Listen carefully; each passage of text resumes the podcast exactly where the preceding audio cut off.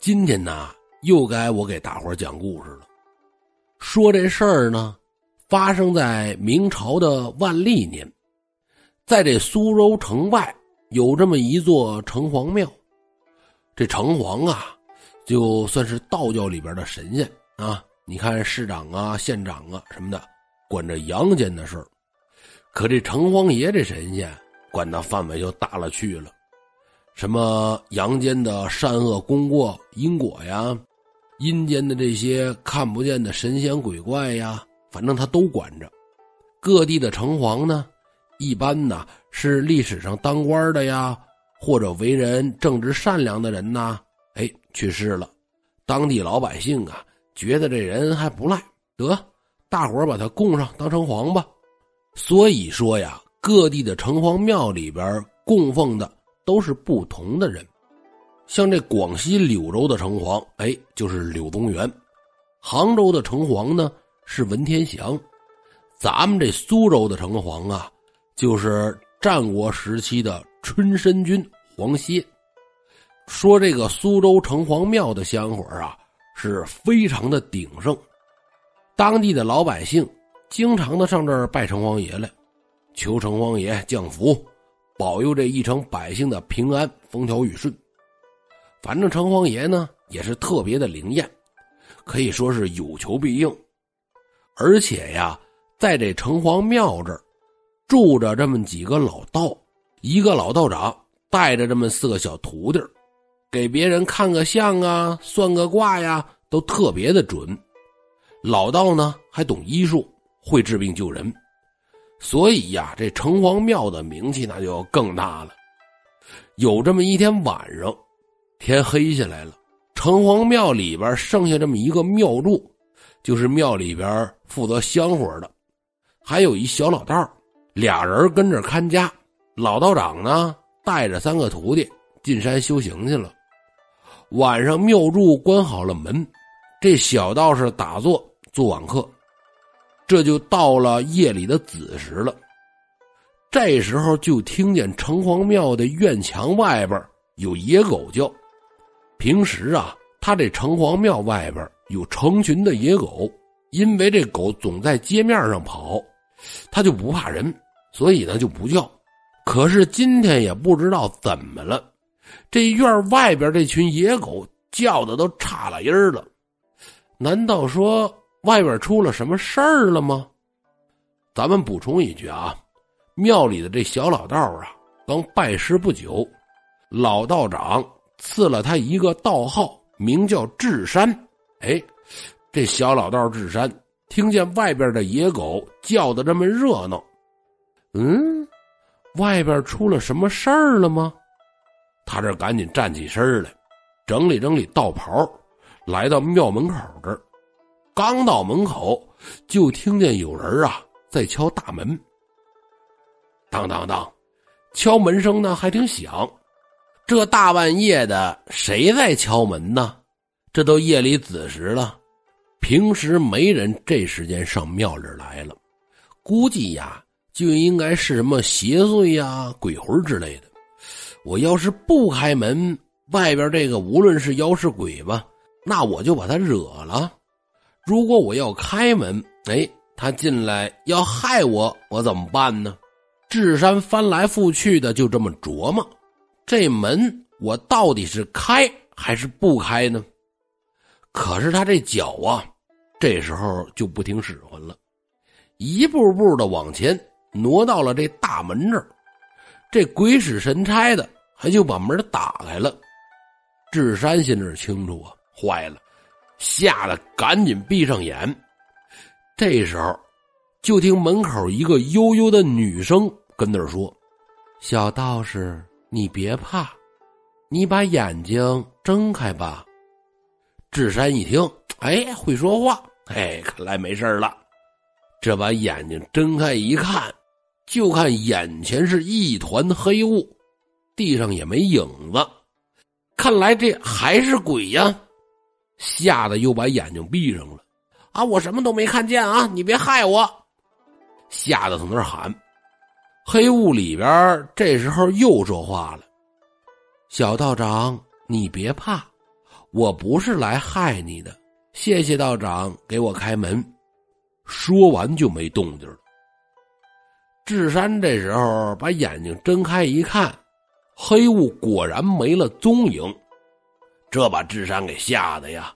坏了，闹鬼啦！坏了，闹鬼啦！从院里喊。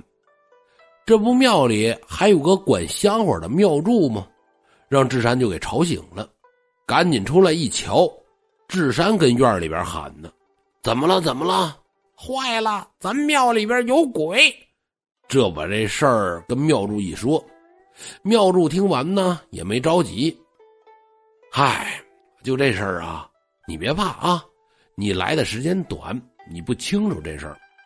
咱们这庙啊，经常有这冤魂不请自来，城隍老爷呢。不可能从这神座上下来给他们开门，都是你师傅还有那几个师兄和我给他们开门。你来的时间短呐，你不知道。你呀也不用怕，凡是上这庙里来的，虽说都是横死的冤魂，但是呢，到这儿来的都不会害人，你就放心吧。刚开始的时候，这智山呐不明白，他挺害怕。听庙主说完呢，这就不怕了，反而对这事儿还挺好奇。这些冤魂上这儿来，他干嘛呀？哎，我得看看。With supply chains becoming more complex, you need to stay on top of the latest logistics developments. So, if you work with logistics, you need the Beyond the Box podcast from Maersk. It's the easy way to keep up to date with everything from digital disruption in logistics to the need for supply chain resilience in today's market. Find out more and keep ahead of the game with the Beyond the Box podcast on logistics insights at maersk.com/insights. 这时候，人家妙入说完，就回屋继续睡觉去了。因为经常来冤魂嘛，所以习惯了。 这妙入走了，智山回到自己屋。这时候就听见城隍殿这屋惊堂木一响，啪，升堂！哎，这城隍爷活了，升堂神鬼！哎，不成，我得听听去。想到这儿，智山是轻手轻脚的来到城隍殿这门外，怕被发现，也不敢往大殿里边瞧，就在门外偷听。这时候啊。就听见刚才来的这女鬼名叫疯娘，是五里外的李家村人士，紧挨村口大槐树的小木屋就是她的家。疯娘自己介绍完，就开始跟城隍爷申冤了。什么事儿啊？原来呀，这疯娘是误饮毒酒身亡，可是呢，又不知道是谁害了自己。死后啊，这鬼魂就觉得委屈。另外呀，当时也看见自己的丈夫喝了毒酒，估计自己丈夫也死了。就这么个事儿，这儿找城隍爷说来了。智山道士啊，也没敢说多听，差不多就得了。自己回到了屋里，躺在床上，翻来覆去睡不着觉。唉，我们修道之人应该积德行善，助人为乐。不如我去为这疯娘一查冤情，好让这疯娘早日到阴曹地府报道，免得误了这转世之机，成了孤魂野鬼。咱们也经常听人说啊，都说这横死的就是非正常死亡的啊，有怨气儿，进不了阴曹地府，没法转世投胎。别看这小道士智山入门晚，可是他心善。这打定了主意，决定是一探冤情。这第二天一大早，智山由打城隍庙出来，向东走了五里地，这就到了李家庄了。离老远就瞧见村口一棵大槐树，这槐树旁边呢，真有个小木屋。到那儿一瞧，小木屋挺长时间没人住了。哎呀！难道这家当家的男人也遭了不测吗？这时候有个路过的大婶看见智山敲门，小道士，你找这家人做什么呀？女的死了，男的第二天呢就搬走了。智山一听，哦，还好啊，这家男人没死。又跟周围村里的人打听这男人搬哪儿去了，大伙儿呢也都不知道，溜溜折腾了一白天，也没打听着下落，只好啊回到了城隍庙。事情一放，就是这么三四天，城隍庙和往常一样，上香的香客也多。智山呢就在旁边写平安符，好让这些香客们领回去保平安去。就在写着的时候，智山抬头就瞧见一个大婶跪拜在城隍爷的神座前，从那小声的念叨，好像是翻来覆去的念叨：“哎，冤孽呀，城隍爷莫怪。”就念叨这个，这是有什么亏心事儿啊？念叨这个呀。智山听到这儿，也不知道怎么了，鬼使神差的就放下了笔。这老太太念叨完，站起身往外走，智山老远就跟着他走。智山心里明白，我我这是怎么了？脚还不听使唤了呢？一路跟下来，走出去十几里地，就看呐，这老太太进了院子。这这到哪儿了？嗨，既然跟着来了，肯定是有原因。事出反常必有妖嘛。我看看怎么回事儿吧。这时候啊，智山又能自己控制住身子了，爬上墙，就看这老太太呀，跟一个小伙子在院里说话呢。这小伙子是老太太的儿子。孩儿呀，孩儿啊，你说说你，今天是疯娘的头七，你倒是烧烧纸。你不但不烧纸。这会儿头七还没过呢，你又要另娶一个媳妇儿，你说这合适吗？这小伙子一听这个，当时就急眼了：“你个老东西，少管我！”说完，这小伙子自己进屋了。老太太从那抹眼泪哎，可怜的疯娘啊，这么好的媳妇儿，叫你给害死了。”智山听到这儿，明白了。哦，原来是你下药把自己的媳妇儿给药死了！好，好，好啊！你够歹毒的呀，你！老太太这不从院里说自己儿子下药害死媳妇儿的事吗？他那儿子呀，可就不干了，又冲到院里边你个老东西，你再说，我连你一起药死！你这不畜生吗？是吧？智山恨的呀！我怎么收拾收拾这个畜生呢？